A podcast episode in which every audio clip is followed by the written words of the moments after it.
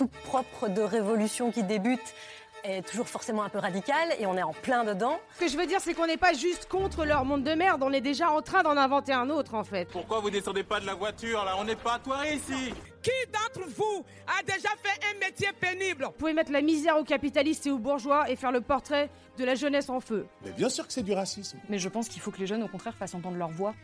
On se pose et on cause par Pauline. Un podcast pour celles et ceux qu'on entend moins et surtout les jeunes.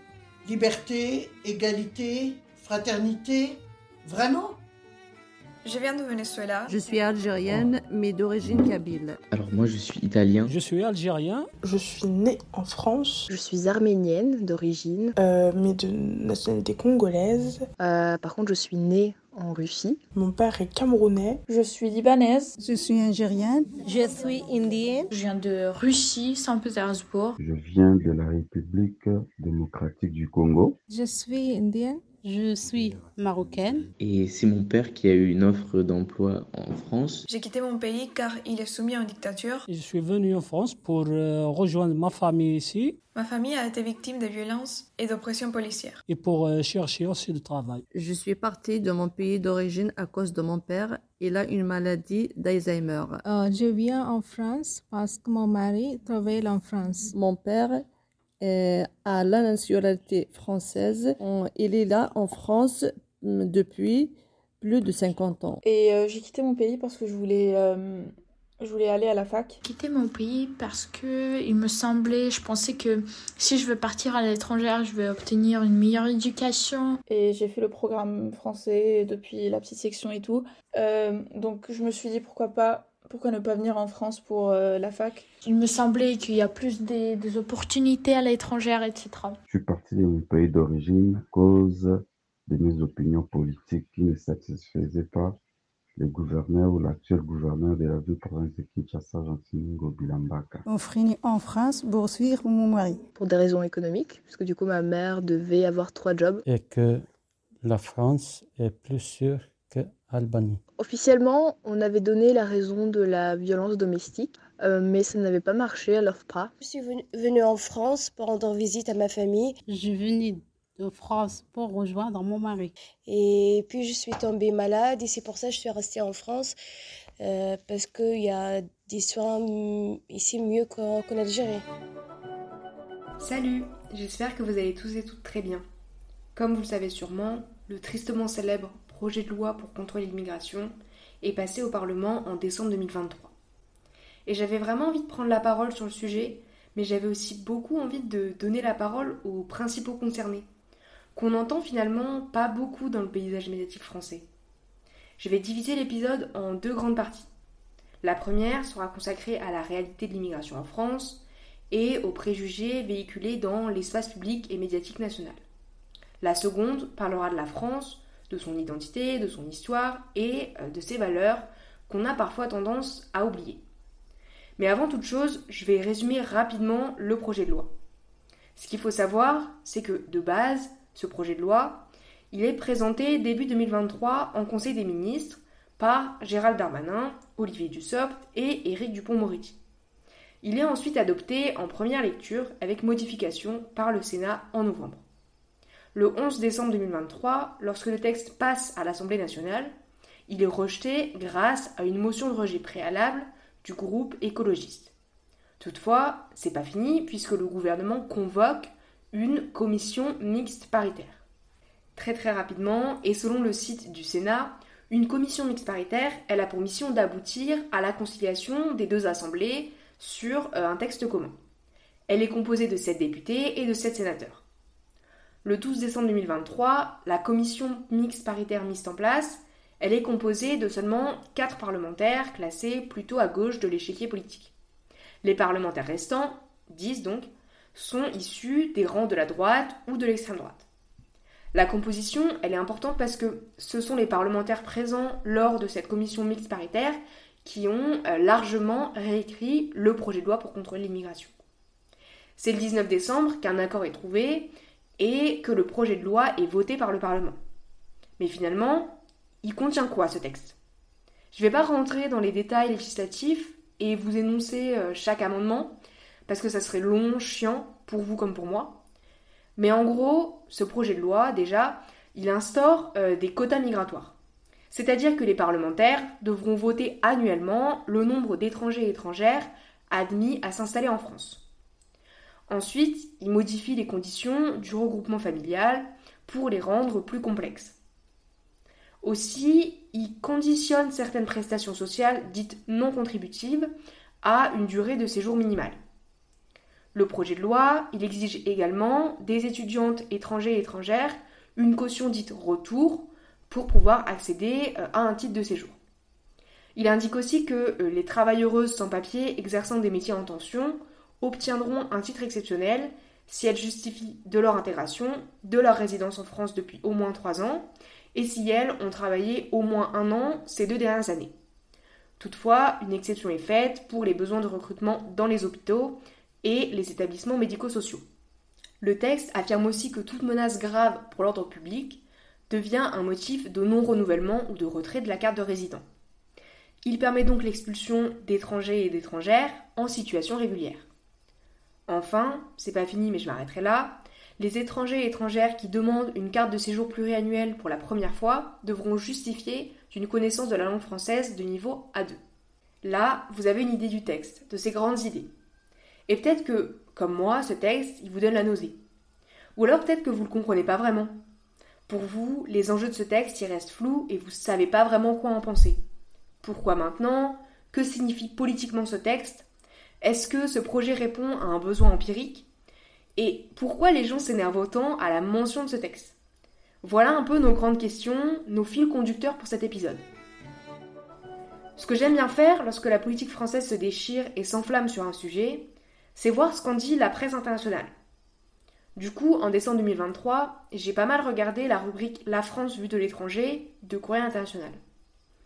En Allemagne, un journal dont je prononcerai pas le nom parce que je ne sais pas du tout comment le dire, parle de l'opportunisme sans limite d'Emmanuel Macron. Toujours en Allemagne, un autre journal affirme que le gouvernement français a vendu son âme, que le macronisme est mort et que ce texte marque une rupture nette avec l'égalité. Un autre ajoute Cette dernière version du texte marque une véritable rupture idéologique pour la République française. De son côté, TSA en Algérie écrit que, sous la pression de la montée de l'extrême droite, le gouvernement semble prêt à passer à côté des véritables enjeux économiques.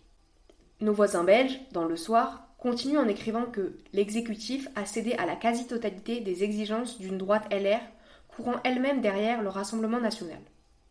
Pour finir, El País en Espagne complète en écrivant que, bien que la loi ait été approuvée, son élaboration a remis en question l'essence du macronisme, qui se proclame ni de gauche ni de droite. Toutefois, le journal termine en disant qu'il y aura désormais une photo des députés, sous-entendu macronistes, votant aux côtés de Le Pen. Je vais pas vous mentir, et je pense que vous vous en doutez, je suis en grande majorité d'accord avec tout ce que je viens de vous lire. Et honnêtement, je trouve que les journaux étrangers, ils nous analysent vachement bien. Peut-être même mieux que certains de nos quotidiens. Avant d'aller plus loin, avant de débuter ma démonstration, j'aimerais définir le terme immigré avec vous. Une personne immigrée, c'est une personne qui vient dans un pays étranger au sien pour s'y installer. Les médias ils utilisent très souvent le terme migrant pour parler des personnes immigrées, et qu'on mette les choses au clair, c'est la même chose. Simplement, les textes que j'ai lus pour préparer cet épisode semblent affirmer que le terme migrant, il a une connotation péjorative par rapport au mot immigré. Je vais donc au maximum tenter d'employer le mot immigré et non celui de migrant. Point sémantique clos, passons de suite à la première partie et euh, analysons la partie empirique en fait de l'immigration. Comment est-ce que les étrangers et étrangères présentes en France sont-ils arrivés? Par quels moyens? Comment ont-ils été accueillis dans le pays de l'hospitalité? C'est vrai quoi, on entend souvent parler de l'hospitalité à la française. Mais est-ce que ça se confirme empiriquement? J'ai eu la chance de venir en France en avion. Euh, je, suis, euh, je, je, suis venue euh, en avion euh, avec mon passeport et mes, euh, mes enfants. Je suis venu avec bus, mais avec mes enfants et passeport. Moi, je suis arrivé en France d'abord je suis arrivé en avion. Et dès là, j'ai pris, j'ai repris l'avion pour aller à Madrid. Euh, voiture euh, Italie, Italie, voiture France. Je suis venue en, euh, en avion avec un visa et avec mon mari et mes enfants. Je suis arrivée avec un visa en avion. Il y a quelques années, je suis partie à l'étranger, je suis partie à Chypre, à l'école internat où je faisais mes études en anglais. Et après mon lycée, je voulais faire euh, mes études supérieures dans un pays anglophone. Mais en 2021, la guerre avec l'Ukraine est commencée. Et c'est devenu très très compliqué pour les étudiantes russes d'obtenir des visas, des titres de séjour, etc. Mais c'était beaucoup plus simple avec la France. La France était un peu plus sympa avec les étudiantes russes que les autres pays. Après le confinement, j'ai rentré au secours catholique pour apprendre le français. Là, je connais les Français et sont très gentils, surtout les professeurs et sont accueillants, humains. Et du coup, j'ai obtenu une visa étudiant, c'était assez simple et je suis, je suis venue en France. Aussi, je participe au secours populaire comme bénévole. Ils sont très gentils. J'étais parti dans une association qui accueille les demandeurs d'asile qui était, euh, bah, nous étions nombreux bien sûr, il n'y avait pas les cas particuliers. On a été accueillis super bien en fait. L'accueil était pas mal parce qu'ils m'ont reçu. Déjà pour avoir un rendez-vous, il fallait avoir un mail, il fallait euh, faire le téléphone, appeler. En ce moment-là, j'avais des difficultés. On, on, s'est rendu à l'Alpha 3A à Bourg-en-Bresse, puis on nous a dit écoutez, patientez. Euh, euh, de nuit euh, quelque part à l'hôtel. Donc nous, on a pu faire ça parce que du coup, ma mère avait fait des économies. À ce moment-là, moi, j'avais pas de téléphone, j'avais rien du tout. Mais c'est un ami qui m'avait aidé pour avoir euh, ce rendez-vous. On est, on est parti encore une fois à l'Alpha 3A et ils nous ont transportés du coup dans un foyer pour réfugiés, dans un petit village que je ne vais pas nommer. Je dormais par-ci par-là. Il n'y avait déjà pas de logement. Je sais pas comment ça se fait, mais euh, voilà, nous, on n'est pas passé par, euh, par l'étape de euh, faire des camps de réfugiés, rester dehors, on n'a pas dû faire ça. Mais la relation avec l'administration est plus compliquée. J'avais déjà de la famille ici, mais ils étaient, chacun était dans une ville différente et tout. Les fonctionnaires peuvent être très peu empathiques, ainsi qu'assez agressifs y compris les juges que j'ai dû rencontrer. Ce que je voulais dire, c'est que les premiers moments en France, j'étais vraiment avec des Libanais que je connaissais depuis, euh, depuis euh, que, je suis, euh, que je suis enfant. De l'autre côté, j'ai aussi trouvé des personnes très très très engagées qui m'ont beaucoup beaucoup aidé. Tout, tout, tout a été possible grâce à mes parents. Je pense que je pourrais pas vivre sans l'aide de mes parents. Concernant la société française, je ne peux pas me plaindre. En ligne générale, tout se passe bien. Il n'y a pas énormément de différences culturelles entre l'Italie et la France. Donc je dirais que le changement s'est très très bien passé. Mais j'ai peur d'un privilège d'une femme assez blanche qui a appris rapidement le français. J'ai l'impression que dès qu'une personne sait que je suis libanaise, ils pensent que je suis pas capable de, de, de parler avec eux, d'avoir une conversation, ce qui est un peu bizarre. Je sais que j'ai un accent, mais euh, quand même. La seule fois que j'ai reçu un commentaire raciste, c'était sur l'internet. Et même si c'était une seule fois, ça m'a beaucoup affecté. J'aimerais souligner, avant de parler de l'administration française, le rôle de Frontex. Ça me semble important parce que c'est un organisme qui, je trouve, est assez méconnu du grand public. Frontex, aussi appelé Agence européenne des gardes frontières et des gardes-côtes, c'est le premier service répressif en uniforme euh, de l'Union européenne. Créé en 2016, c'est un contingent permanent de gardes de frontières et de gardes-côtes. Dans l'article de revue Rôle et évolution de Frontex à la lumière des nouveaux défis auxquels l'espace Schengen fait face, publié en 2021 dans l'administration, Fabrice Leguéry, directeur exécutif de l'agence, il explique que la création de Frontex renforce la coopération européenne sur euh, les fonctions de garde-côte.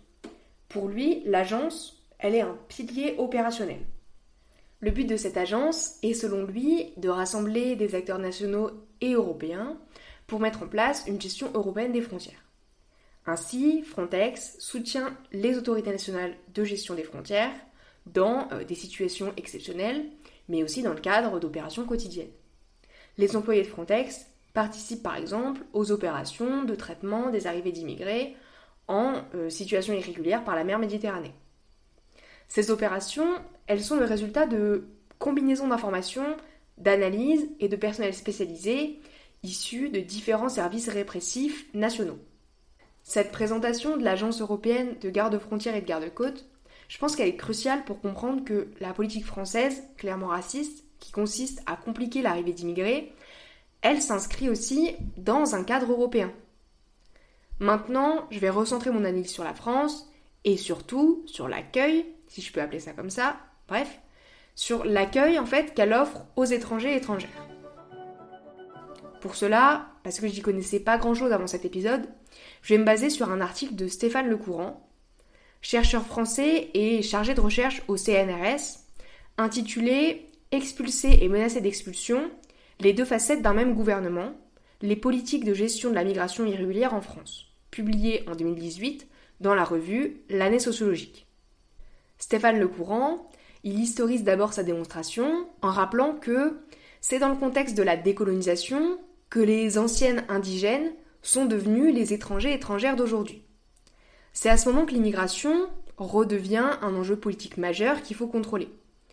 Ainsi, la distinction entre étrangers étrangères en situation régulière et celles et ceux en situation irrégulière, elle devient de plus en plus nette. Stéphane Lecourant, il explique également que ce sont toujours les mêmes justifications qui sont données pour expulser les étrangers étrangères du sol français. En fait, les étrangers et étrangères sont constamment perçus comme des menaces. Menaces à l'ordre public, au marché du travail, etc. Et c'est à la fin des années 70, vous remarquerez que c'est notamment après les guerres et après ce qu'on appelle communément les Trente Glorieuses, que les premiers plans d'expulsion des étrangers et étrangères vers leur pays d'origine sont mis en place. Au début des années 2000, des objectifs annuels d'expulsion à réaliser sont fixés et chiffrés. Ces chiffres, ils sont chaque année revus à la hausse. Stéphane Lecourant note d'ailleurs que depuis 2008, les objectifs annuels sont régulièrement dépassés. Et au sein même de l'institution policière, il existe une véritable culture du chiffre. En fait, on récompense les policiers et policières financièrement depuis 2004, de manière individuelle ou collective, en fonction de leurs résultats. C'est d'ailleurs pour ça que les étrangers et étrangères en situation irrégulière sont euh, leur cible privilégiée. Elles permettent de faire grimper les taux d'affaires élucidées d'un commissariat. Cette culture du chiffre, elle est consolidée en 2008 par le ministère de l'Immigration, de l'Intégration, de l'Identité nationale et du Co-développement. Et oui, ne soyez pas surprise, ce ministère, il a existé de 2007 à 2010. Bref, ce ministère, il a fixé un nombre d'arrestations à atteindre avec sa mission intitulée Immigration, Asile et Intégration. L'idée, c'est que l'arrestation, elle devient finalement une fin en soi, peu importe le sort euh, de la personne arrêtée. Pour le gouvernement, ces arrestations, elles sont que des chiffres, des statistiques, mais imaginez l'expérience des arrestations et des enfermements pour une personne en situation irrégulière. En plus de l'important traumatisme, ces épreuves, elles sont aussi synonymes d'obstacles administratifs pour ces personnes qui galèrent à se loger, à se nourrir, à travailler ou à avoir des papiers. Concrètement, ça montre quoi? Bah, ça montre la détermination du gouvernement à se débarrasser des étrangers et étrangères vivant sur son territoire qui, sous un soi-disant impératif sécuritaire, est en réalité teintée de racisme et xénophobie. L'expulsion des étrangers et étrangères, elle est symboliquement importante parce qu'elle est censée rassurer la population. En effet, expulsant les étrangers et étrangères, le gouvernement, y paraît traiter le entre guillemets problème et il réaffirme ses frontières aux futurs aspirants de la migration. Ce qui est paradoxal, c'est qu'empiriquement, la politique d'expulsion du gouvernement, elle est plutôt synonyme d'échec. Cette politique, selon Stéphane Lecourant, elle illustrerait plutôt une volonté affichée du gouvernement de faire exister les frontières sans toutefois y parvenir. Maintenant que nous avons défini l'hospitalité à la française, passons aux étrangers et étrangères. C'est vrai quoi. On a vu qu'elle était super bien accueillie, donc maintenant l'idée, ça serait de savoir pour quelles aides sont-elles venues ici Pour voler le travail de quelle française? Plus sérieusement, qui sont les étrangers et étrangères qui arrivent en France? Que font-elles ici? Que cherchent-elles en France? Et euh, pourquoi sont-elles parties de leur pays d'origine? Je suis ici sur le sol français depuis 2 décembre 2019. Ça va faire deux ans. Du coup, ma famille, euh, on vit en France depuis euh, 8 ans. Je ne, je n'ai pas encore eu de titre de séjour. Euh, on a obtenu un titre de séjour pluriannuel déjà, euh, donc ça c'est c'est récent. J'ai fait une demande en 2022, j'ai eu un refus et l'obligation de quitter le territoire français. Je n'ai pas encore obtenu les titres de séjour ou la nationalité. J'ai passé des moments durs à cause de ce refus, mais grâce au soutien de mes amis, soit français, ou kabyle, ou arabe, j'ai pu surmonter ces jours difficiles. De l'aide, bah, moi j'ai l'ADA et des financiers demandeurs d'asile. Concernant les aides, ma mère recevait des virements juste pendant ma première demande d'asile. Mais ça me sert juste à faire des courses, donc parce qu'il n'y a pas possibilité de les retirer. Et ma mère, elle a accès à la CAF en tant que mère euh, femme isolée. Et là, pour avoir des suivis, moi, j'ai pas déjà d'assistance sociale ici au nord. Il y avait aussi des aides administratives parce qu'il y avait des assistantes sociales qu'on a eues. Il y avait des, des organisations qui sont occupées de, de, nous aider, de nous loger. Euh, on a changé beaucoup de fois de logement, plusieurs fois, je pense, au moins six fois en France. Il faut, il faut, il faut faire la queue très tôt le matin. C'est ouais, trop dur. Hein. Moi, j'étais agent de sécurité au service d'hémodialyse en Algérie. Je n'ai aucune aide et je travaille pas puisque je soigne mon père. J'ai choisi d'apprendre le français plutôt que travailler. La vie est difficile, mais je fais beaucoup du sport. Bah, c'est vraiment comme si on te laissait vraiment à la merci de la rue. Débrouille-toi, casse-toi la tête et fais ce qui te semble bon. Pour bien débuter cette partie, faisons un peu de démographie. Pour cela, je vais me baser sur l'article de Michel Tribala, démographe française et chercheuse à l'INED, intitulé Apport démographique de l'immigration étrangère en France depuis 1960, paru en 2015 dans la revue Cahier québécois de démographie. Dans cet article, Michel Tribala, elle explique que l'immigration étrangère, c'est un moyen de pallier le vieillissement de la population dite native et ses conséquences, notamment euh, l'alourdissement des personnes retraitées sur les finances publiques. De manière très théorique, l'apport démographique de l'immigration, y mesure le surcroît de population dû à l'immigration étrangère sur une période donnée. Cet apport, il se décompose en un apport direct, donc composé de personnes immigrées elles-mêmes, et d'un apport indirect, regroupant les personnes nées en France de par la migration. Michel Tribala, elle remonte un peu en arrière, et encore une fois, on va contextualiser un peu les choses, je pense que c'est important. Et donc, elle explique que sans la population étrangère arrivée en 1960 et après, la population, elle aurait compté presque 10 millions de personnes en moins en 2011. Soit, en gros, euh, la population du Portugal. Ce qui est important de comprendre, je pense, c'est que les vagues migratoires, elles créent des vagues de naissance qui se succèdent pour donner une tendance croissante de l'apport indirect de l'immigration étrangère. Ces vagues migratoires, elles sont très importantes pour la natalité française.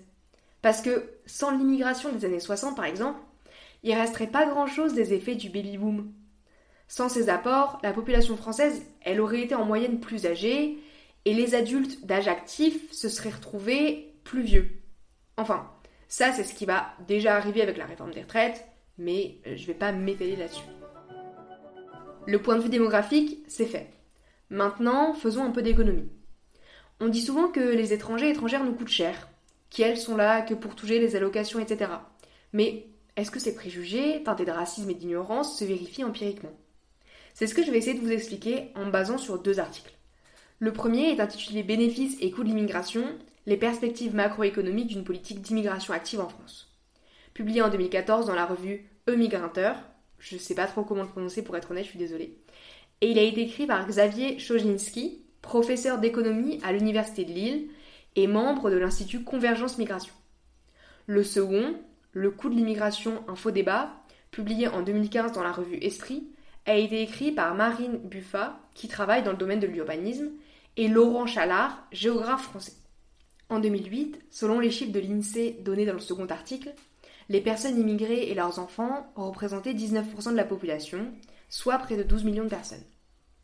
Cette partie de la population vit pour un tiers d'entre elles dans des logements sociaux, et lorsqu'elle est en âge de travailler, elle obtient majoritairement des emplois peu qualifiés.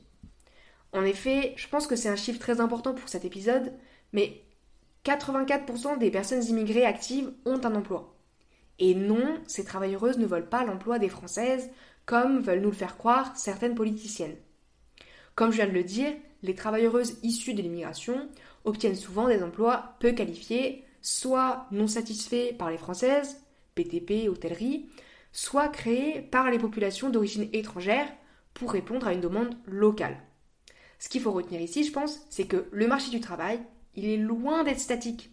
Au contraire, il est euh, dynamique et localisé. Il dépend vachement de l'efficience économique des secteurs d'activité d'une région. Et on pourrait très bien dire qu'en 2008, bien que 84% des personnes immigrées actives avaient un emploi, plus de 15% n'en avaient pas. Et c'est vrai, en 2008, le taux de chômage des populations immigrées était autour de 15%, c'est-à-dire 7 points de plus que le taux de chômage de la population native.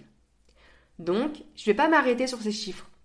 Seuls, ils veulent pas dire grand-chose et ils peuvent être instrumentalisés. Donc hop hop hop, contextualisons tout ça.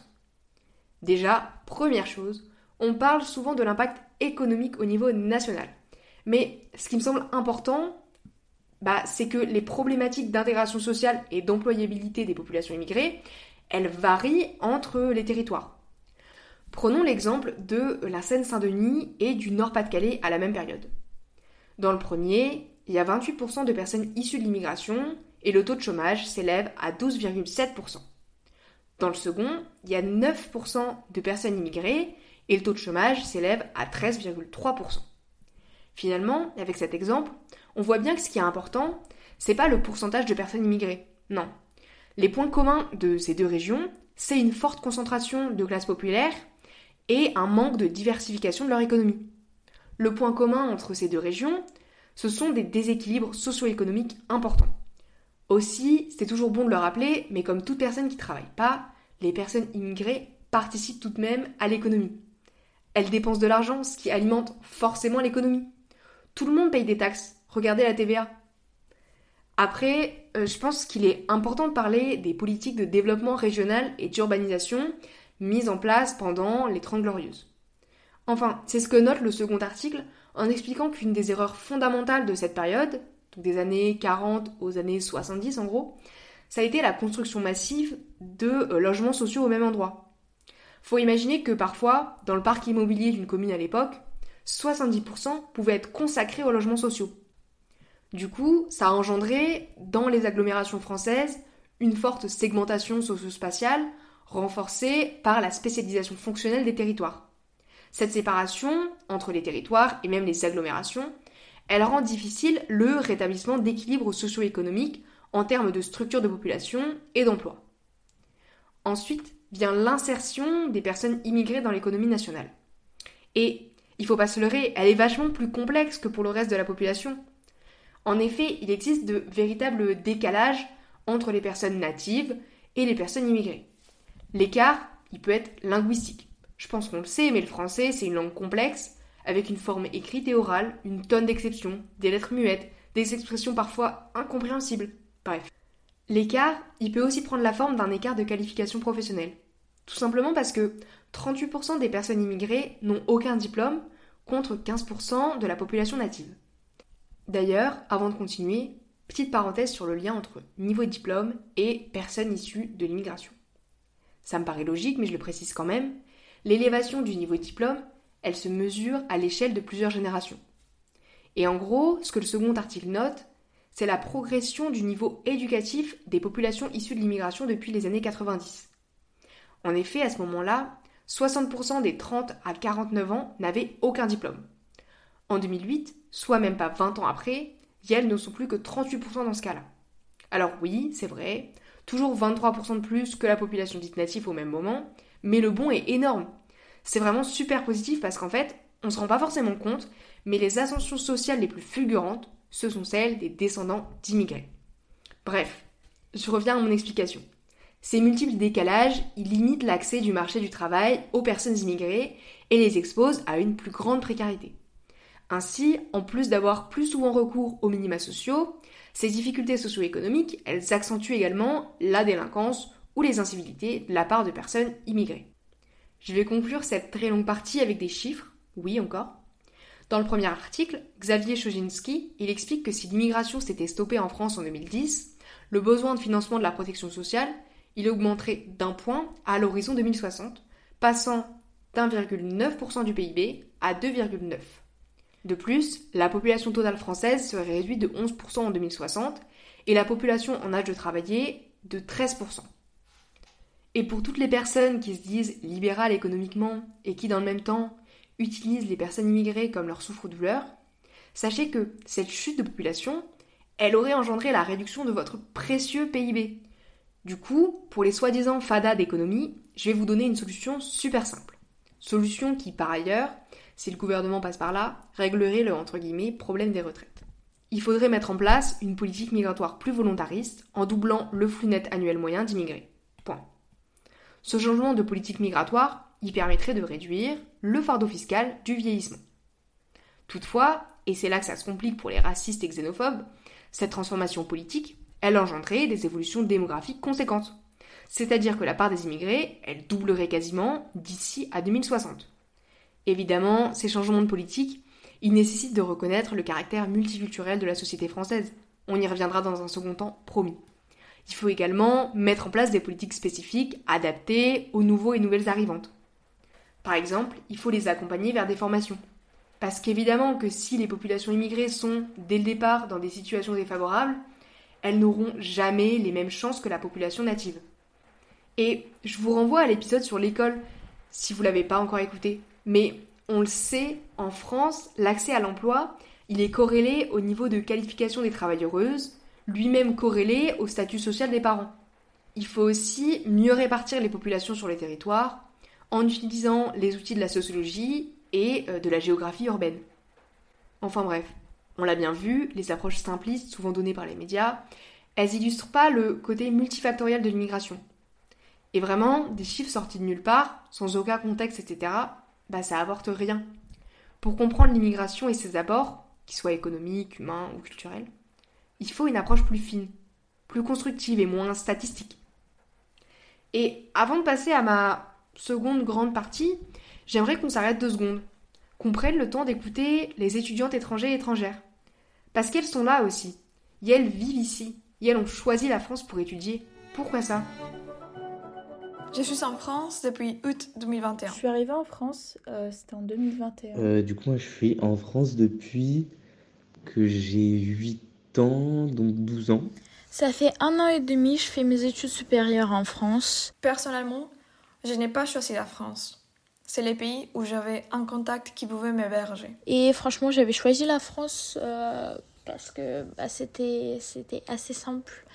Par rapport les papiers, ma visa étudiante, mon titre de séjour. Du coup, je suis restée en France et pour moi, c'était vraiment évident que je vais rester ici pour mes études. Euh, deuxièmement, bah, le niveau d'éducation est pas mal du tout en France et c'est l'éducation européenne. Euh, j'ai choisi la France parce que c'était beaucoup plus facile de venir en France que d'aller ailleurs. Aujourd'hui, je bénéficie de l'assurance maladie car ma troisième demande d'asile est en cours. J'ai l'accès à CAF, par exemple. J'ai accès effectivement à la bourse euh, Crous. Je peux avoir des aides administratives, mais souvent elles ne sont pas efficaces.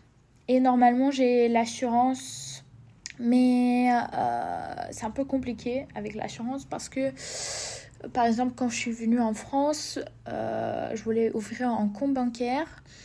Mais tous les banques ici en France m'avaient dit que c'est impossible pour moi d'ouvrir un compte bancaire parce que je suis russe. L'avocate de l'État que j'ai eue m'a juste accompagnée à la cour et m'a défendu moyennement.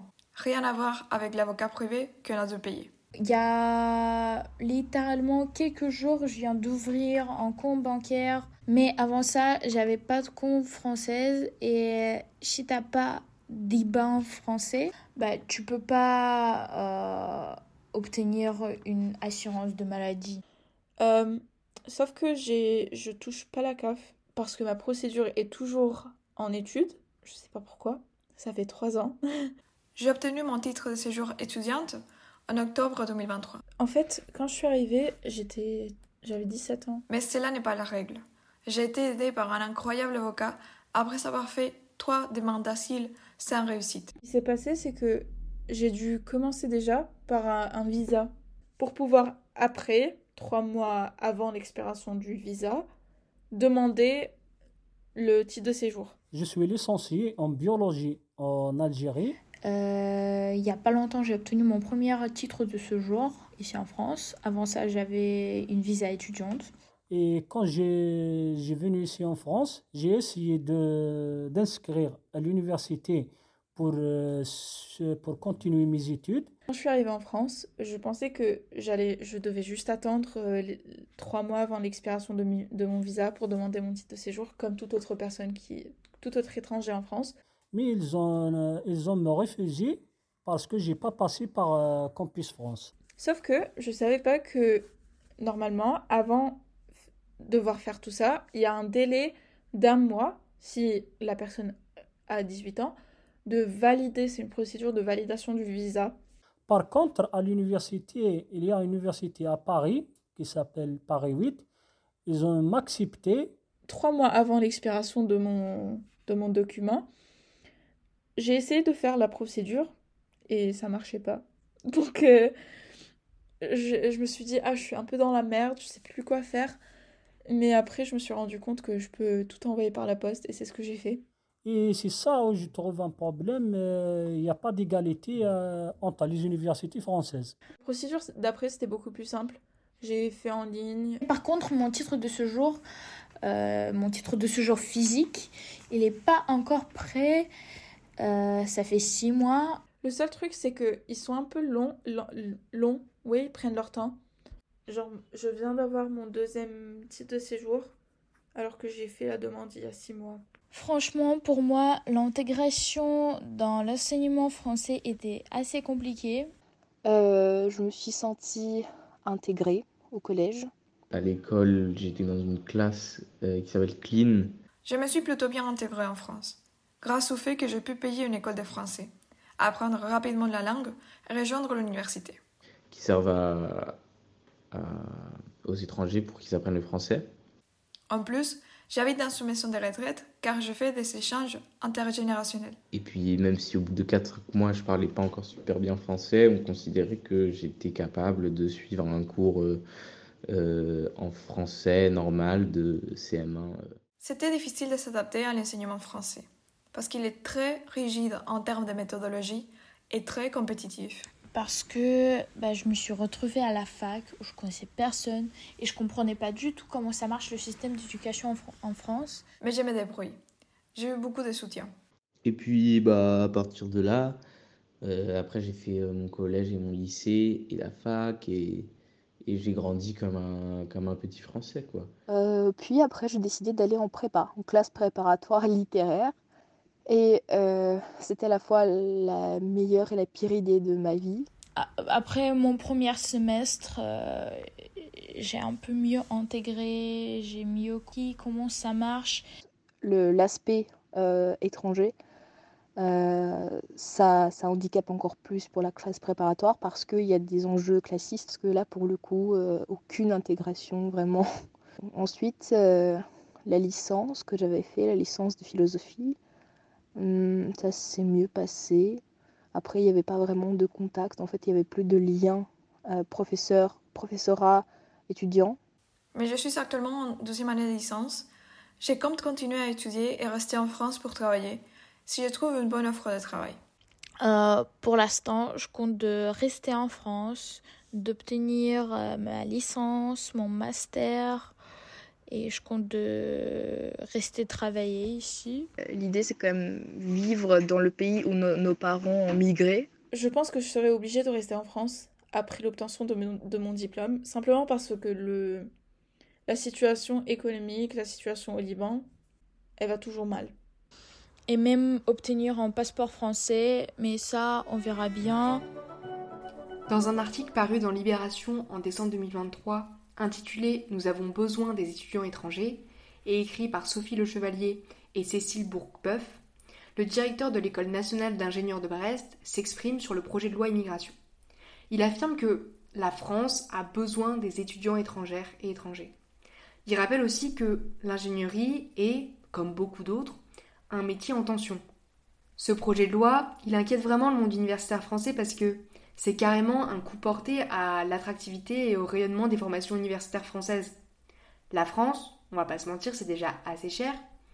Donc, si on ajoute toujours euh, des frais supplémentaires pour les étudiants étrangers et étrangères et qui, elles, ne se sentent pas accompagnées euh, par l'administration, en plus de renvoyer une mauvaise image de notre pays, ça va donner aucune envie aux étudiantes de venir ou même de rester en France. Comme le rappelle très justement l'article, ce sont des histoires d'enfants de l'immigration arrivés dans les laboratoires qui ont fait de la recherche française l'une des meilleures au monde. Quelques noms pour pas les oublier Marie Curie, Hubert Reeves ou encore euh, Miroslav Radman. Et encore une fois, oui, le monde universitaire français, il est en danger. On en a parlé dans l'épisode sur l'école, encore une fois. Mais ce n'est aucunement la faute des étudiantes étrangers et étrangères. C'est plutôt la faute des politiques publiques, insuffisantes pour répondre aux besoins actuels de l'enseignement supérieur. Bref, tout ça pour dire que accueillir des étudiantes étrangers et étrangères, c'est un honneur. Ça veut dire que nos formations, elles donnent envie et qu'elles sont euh, de qualité. Ça permet d'évoluer dans un environnement multiculturel, de partager des connaissances. Mais ça permet aussi de former les futures travailleuses du monde entier. Et comme le disait Bertrand Badi, politiste français spécialisé dans les relations internationales, lors d'un entretien avec Denis Roland, historien français, il n'y a aucune incompatibilité entre une éducation nationale et une éducation mondiale. La mondialisation n'est pas une ennemie de la nation. D'ailleurs, la nation, l'identité française, la culture française, les valeurs françaises, tout ça en fait, ça représente quoi concrètement? Ça veut dire quoi historiquement? Pour répondre à ces questions, en plus des personnes que vous avez entendues précédemment, j'ai également récolté les témoignages de personnes dites natives. J'avais envie de voir s'il y aurait des différences importantes entre ces visions. Du coup, la question est posée à tout le monde. C'est quoi la France? J'avais beaucoup d'idées différentes. La France, pour moi, c'était c'était raconté dans les histoires de mon grand-père, ma mère et ma grand-mère. Avant de déménager en France, euh, j'ai déjà visité la France plusieurs fois. Et ils allaient tous les ans, euh, tous les étés en vacances en France. Et pour moi, la France, c'était toujours que des beaux souvenirs. La famille euh, du côté de ma mère était très très fan de la France. D'abord, j'ai pensé à la France comme un pays extrêmement développé. Je pense j'avais des clichés comme tout le monde, des grenouilles, euh, des pigeons. J'étais consciente aussi du rôle de la France à l'international et dans l'histoire universelle. Ouais, les clichés restent quand même très visuels, gastronomiques. euh. J'ai toujours adoré la France, euh, sa culture, ses valeurs, tout ça. Euh, la France, dans l'idée, c'est la devise liberté, égalité, fraternité. Euh, c'est censé être un pays du coup qui a des grandes valeurs. euh, Pays des droits de l'homme et du citoyen. Pour moi, France est pays de liberté. respecter tout ce qui est euh, égalité, liberté. euh, Nous pouvons expresser euh, nous euh, comme, comme nous voulons. euh, lutter contre la discrimination. Et du coup, la France, pour moi, voilà, c'était euh, l'Europe. Voilà, la fameuse Europe dont on parle.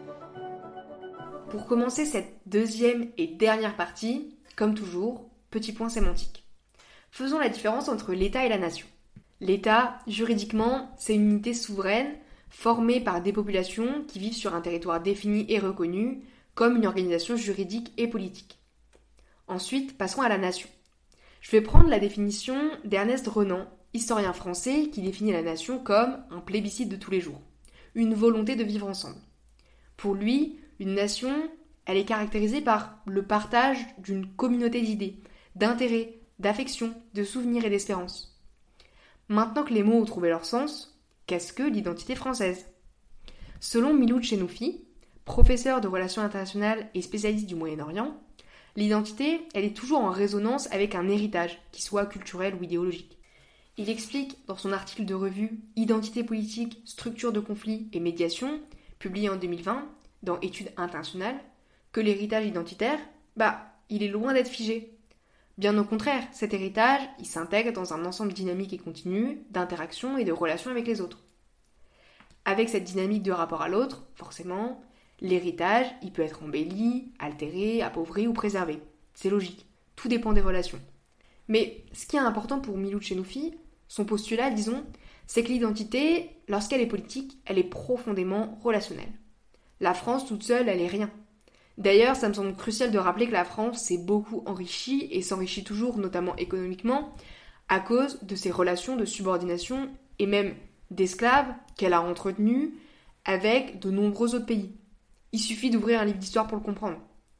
Actuellement, on peut aussi dire que l'identité française, elle se définit aussi par euh, son intégration dans euh, l'Union européenne et dans le monde mondialisé qu'on connaît. Finalement, l'identité nationale, tout comme la citoyenneté française, elle est évolutive. C'est ce qu'explique Catherine Whittle de Wenden, spécialiste de la question des migrations, dans son article de revue Vous avez dit Identité nationale, publié en 2007 dans Après-demain. C'est vrai que la France, elle peut pas, à part si elle devient une dictature autocratique, empêcher les flux de migration et la mobilité des êtres humains, français et étrangers, sur son territoire. D'ailleurs, ces mouvements d'êtres humains, ils mettent pas en péril la nation. La nation, elle se construit indépendamment des appartenances sociales, religieuses ou éthiques. La nation, elle se construit autour d'un projet de communauté politique. Elle se construit autour de valeurs civiques partagées, comme le contrat social, ou ce qu'on appelle les idéaux de 1789. Et tous ces flux migratoires, ils n'empêchent pas le socle initial des valeurs françaises. Par contre, ce projet de loi pour contrôler l'immigration, on peut se demander vers quel projet de communauté politique il tend exactement. Il se construit autour de quelles valeurs civiques? Bah aucune. Ce projet, de par ses dispositions contraires aux droits fondamentaux, il fait rupture avec ce qu'on appelle l'héritage républicain. C'est en tout cas ce qu'explique Delphine Diaz, maîtresse de conférences en histoire contemporaine à l'Université de Reims, dans l'émission Les matins du samedi du 23 décembre 2023, intitulée Loi immigration, une rupture historique, et présentée par Quentin Lafay. Elle ajoute que, malgré les idées reçues, le premier flux d'étrangers et étrangères en France est étudiant. Et ça, malgré les montants des cautions et les coûts des inscriptions. D'ailleurs, l'attractivité de la sphère universitaire française, elle fait partie intégrante de notre identité. En effet, elle remonte au XIIIe siècle, à l'époque de l'universalisme chrétien et à la création même des universités en France. Delphine Diaz, elle continue en exposant des chiffres. En comparaison avec d'autres pays européens, la France, elle n'est pas submergée par les flux migratoires comme voudraient nous le faire croire certains discours empiriquement infondés. En effet, là où la Suisse compte 25% de non-nationaux sur son territoire, la France en compte seulement 7%. D'ailleurs, ça me semblait important de le mentionner, mais la moyenne européenne, elle est de 8,4%. Et Delphine Diaz, elle n'oublie pas d'historiciser ses propos en rappelant l'histoire de France. En effet, la France, elle est un pays d'immigration. Truc très bête, mais regardez le nom de famille de certaines politiciennes célèbres, et vous verrez que c'est flagrant. La France est, et j'espère qu'elle le sera toujours, un pays d'accueil. Pourtant, l'accueil dans les faits, il semble pas inconditionnel. Il y a cette idée, présente depuis au moins le 19e siècle, qu'il y aurait une bonne et une mauvaise immigration. Que ce soit de par l'origine, le motif ou que sais-je, les personnes immigrées, elles sont constamment classées. Ce projet de loi, il fait également rupture avec le passé parce que les politiciennes qu'il promeuvent, ainsi que les médias, bah, ils se cachent plus pour utiliser le vocable de l'extrême droite française. Par exemple, l'expression préférence nationale, elle est énormément revenue dans le débat public et elle a été analysée par les invités d'Emmanuel Laurentin dans son émission Le temps du débat du 29 décembre 2023, intitulée Les termes du débat, préférence nationale. Préférence nationale, c'est une expression utilisée par l'extrême droite depuis les années 80. L'idée, elle est assez simple, c'est faire la différence au niveau législatif entre la population native et la population immigrée. Cette idée de différencier au niveau du droit les étrangers, étrangères et les nationaux, elle est intimement liée à la croyance selon laquelle les populations immigrées arrivent en France pour profiter des prestations sociales. Cette idée, elle se confirme pas empiriquement. Et d'ailleurs, comme le rappelle l'émission, les populations étrangères, elles sont aussi des consommatrices, des productrices, des contributrices et des contribuables. Et c'est vrai que ce sont souvent des contributrices plus faibles, mais toutefois, ces populations, elles sont souvent concentrées dans les âges les plus actifs, et donc au total, leur contribution, elle est égale à celle de la population native. D'ailleurs, l'OCDE, elle note que le coût de l'immigration pour le budget public en France, bah, il est neutre. Enfin, l'émission note tout de même que, bien avant le projet de loi pour contrôler l'immigration, la législation française, elle est imprégnée de préférences nationales. Par exemple, l'exercice de certaines professions, notamment libérales, il est conditionné à l'obtention d'un diplôme français. Certains métiers sont même carrément interdits aux étrangers, euh, fonctions publiques, excepté dans l'enseignement supérieur et la recherche, huissiers, avocats, etc. Pour conclure, le projet de loi pour contrôler l'immigration, il peut carrément être qualifié de rupture par rapport aux valeurs de la France. En effet, malgré le caractère mouvant de l'identité française, Cette identité, elle se base quand même sur une histoire et des valeurs communes complètement oubliées et bafouées par ce projet de loi raciste. Je dis tout le temps que j'ai vécu deux France. La France administrative, difficile, coûteuse, discriminatoire. Je dirais d'abord la France et une terre d'asile. Et la France de belles personnes. Ce que j'adore le plus en France, c'est les gens ici. Les gens qui sont capables de réfléchir, les gens qui sont capables de protéger leur liberté. Bah, les gens sont chaleureux. France, on est bien soigné. Enfin, ça représente. Enfin, la France, pour moi, c'est le pays qui a colonisé le mien. Mais en même temps, c'est aussi le pays qui m'a accueilli. Enfin, c'est pas le pays qui a la meilleure histoire au monde. Je considère que la France a une culture très fermée. Je ne pensais pas qu'il y avait des gens qui avaient aussi faim en Europe. Je suis choquée par la précarité que je vois dans la rue. Il y a pas mal des inégalités, injustices. On demande l'intégration, mais on sépare déjà les gens. Donc il y a les quartiers plus riches, il y a les quartiers plus pauvres. Soi-disant, la France euh, protège de toute forme de discrimination, mais en tant que femme, je trouve qu'on est vachement discriminé. Exemple bête, quand je passe devant des policiers avec les hommes de ma famille, il y a, pardon, il y a une chose sur deux que qu'ils soient tués quoi. Et ça, pour moi, ça devrait pas être normal. Euh, pour ce qui est euh, de la discrimination, notamment raciale, euh, je trouve qu'on a un sacré retour en arrière. L'égalité, alors là, c'est là où il y a le problème. On peut pas, on peut pas parler d'égalité pour moi. Mais c'est un pays plus que conservateur, fasciste, euh, qui perpétue un système qui est raciste, validiste, euh, homophobe, sexiste, bref. Quand tu vois euh, le, que tous les que tout le gouvernement, c'est tous des pourris. Mais c'est vrai que je, je suis pas tout à fait d'accord avec le, avec qu'est-ce qui se passe au niveau du gouvernement. Qui en plus de ça, genre, est mené par une espèce d'entre-soi bourgeois qui ne sert qu'à céder, genre bah, justement entre soi en fait. Pour des représentants de la France, euh, je trouve que c'est assez bof. Mais il y a une espèce de, de toujours de façade, de bienveillance. Pour moi, ça reste toujours euh, ma France. Euh. Je suis pas fière de la France telle qu'elle est aujourd'hui. moi, je considère la France comme mon deuxième pays. Je suis reconnaissante à la France parce qu'elle m'a sauvé la vie. Je trouve que c'est une chance en vrai qu'en France, il y ait une telle diversité. Mon espoir est de bien m'intégrer. J'aime la France, même si c'est pas parfait. Pour terminer l'épisode, j'aimerais faire une parenthèse sur les femmes qui immigrent et qui sont particulièrement touchées par les violences sexuelles. Le but ici, c'est pas du tout de minimiser la situation. Au contraire, je pense qu'il faudrait en faire un épisode à part entière, chose que Charlotte Bien-Aimée a merveilleusement bien fait dans l'épisode Migrantes et combattantes d'un podcast à soi. Mais je voudrais pas faire un épisode sur la migration sans au moins évoquer les violences particulières que subissent les femmes immigrées. En effet, la parole des femmes immigrées, elle est presque inaudible. Pourtant, les violences sexuelles qu'elles subissent sont fréquentes et sont statistiquement connues. C'est ce que révèle l'article Les violences sexuelles envers les femmes immigrées d'Afrique subsaharienne après la migration en France, écrit notamment par Julie Panetier et France Lair, publié en 2020 dans la revue Population et Société.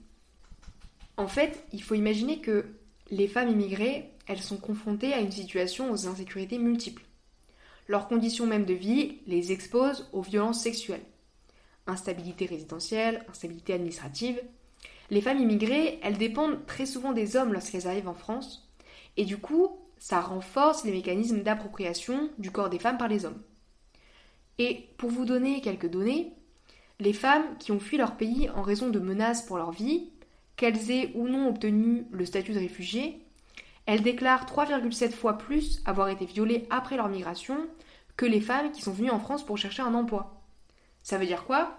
Ça veut dire qu'on profite de la précarité de ces femmes, dont la migration est motivée par la violence, pour les violenter de nouveau. Après tout ce que j'ai dit, j'ai pas vraiment de conclusion. Ça commence à devenir une habitude, mais c'est vrai qu'encore une fois, j'ai dit beaucoup de choses, mais j'ai pas de solution miracle. Enfin si, la solution, ça serait d'arrêter de banaliser le racisme et l'extrême droite en général, mais j'ai l'impression qu'on en est très loin, et je sais pas comment lutter efficacement contre la normalisation des idées fascistes. En vrai, j'ai juste envie de dire des choses basiques. Ouvrez les livres d'histoire écrits par des historiennes diplômées. Informez-vous sur euh, les sujets que vous connaissez pas. Ne jugez pas les autres sur leur physique ou sur l'idée que vous vous faites de leur personnalité. essayez de trouver des données empiriques plutôt que vous baser sur votre affect ou sur des impressions. Ça paraît bête tout ça, mais c'est les meilleurs conseils que je peux vous donner. Et je pense qu'il faut vraiment arrêter de trouver dans les personnes les plus précaires des souffres-douleurs. Ces personnes-là, non, elles sont pas la cause de tous vos problèmes. Elles sont pas responsables de tous les problèmes de la France. Si la France va mal idéologiquement, c'est parce que les gouvernements successifs, ils attisent les désaccords qui divisent la nation. C'est parce que les gouvernements successifs, ils cherchent clairement pas à créer ou recréer un État-nation. Ces gouvernements, je pense même pas qu'ils aient réellement une idée pour la France. Ils ont aucun projet pour les Françaises. Si la France va mal politiquement, c'est parce que les gouvernements successifs prennent leurs citoyens pour des débiles. C'est parce que nos institutions sont à bout de souffle. C'est parce qu'il serait peut-être temps d'abandonner un système majoritairement républicain pour un système plus tourné vers la démocratie. Si la France va mal économiquement, c'est peut-être parce qu'en 2017, Gérald Darmanin a fait une faveur fiscale d'entre 67 et 224 millions d'euros au Paris Saint-Germain. Ou peut-être parce que, la même année, l'ISF a été supprimé, éliminant une recette annuelle de presque 4 milliards d'euros. Ou alors, c'est peut-être parce que l'État continue de verser annuellement à peu près 10 milliards d'euros aux écoles privées. Et je sais que tout ce que j'ai dit dans cet épisode, ça va hérisser le poil de beaucoup de personnes qui se disent patriotes. Je dis qu'ils se disent patriotes parce que je pense que, sincèrement, ces personnes, elles le sont pas. Pour moi, ces personnes, elles connaissent pas la France, elles connaissent pas son histoire et ses valeurs. Ces personnes-là, elles défendent une France qui n'existe que dans leurs fantasmes, qui n'existe que pour les rassurer. Et ces personnes, ce qu'elles aiment, c'est pas la France, mais l'idée rêvée qu'elles se font de la France. Ces personnes, elles n'aiment ni la France, ni ses citoyennes. Moi, la France, je la connais. Pas parfaitement, certes, mais je la connais. Et c'est vrai que dans l'état actuel des choses, je peux pas dire que j'aime la France et qu'elle me rend fière. Et je trouve vraiment que c'est dommage. Toutefois, je sais que la France, elle a largement les moyens de changer et d'évoluer dans le bon sens. La France, notre France à tous et toutes, c'est celle de l'émancipation. C'est une France qui lutte pour toujours plus de démocratie et de justice. La France, celle que je voudrais construire, c'est une France qui préserve l'environnement pour sa survie et pour le bien-être des générations futures. La France, celle d'hier, d'aujourd'hui et de demain, elle est multiculturelle. C'est une France d'immigration et d'accueil. La France, celle des grandes penseuses, c'est une France de savoir, une France qui se remet constamment en question et qui forge quotidiennement l'esprit critique de ses citoyennes. La France, celle que j'espère, c'est une France qui accepte son passé, ses erreurs et ses lumières. C'est une France qui connaît son histoire et qui tente de faire la paix avec son identité nationale.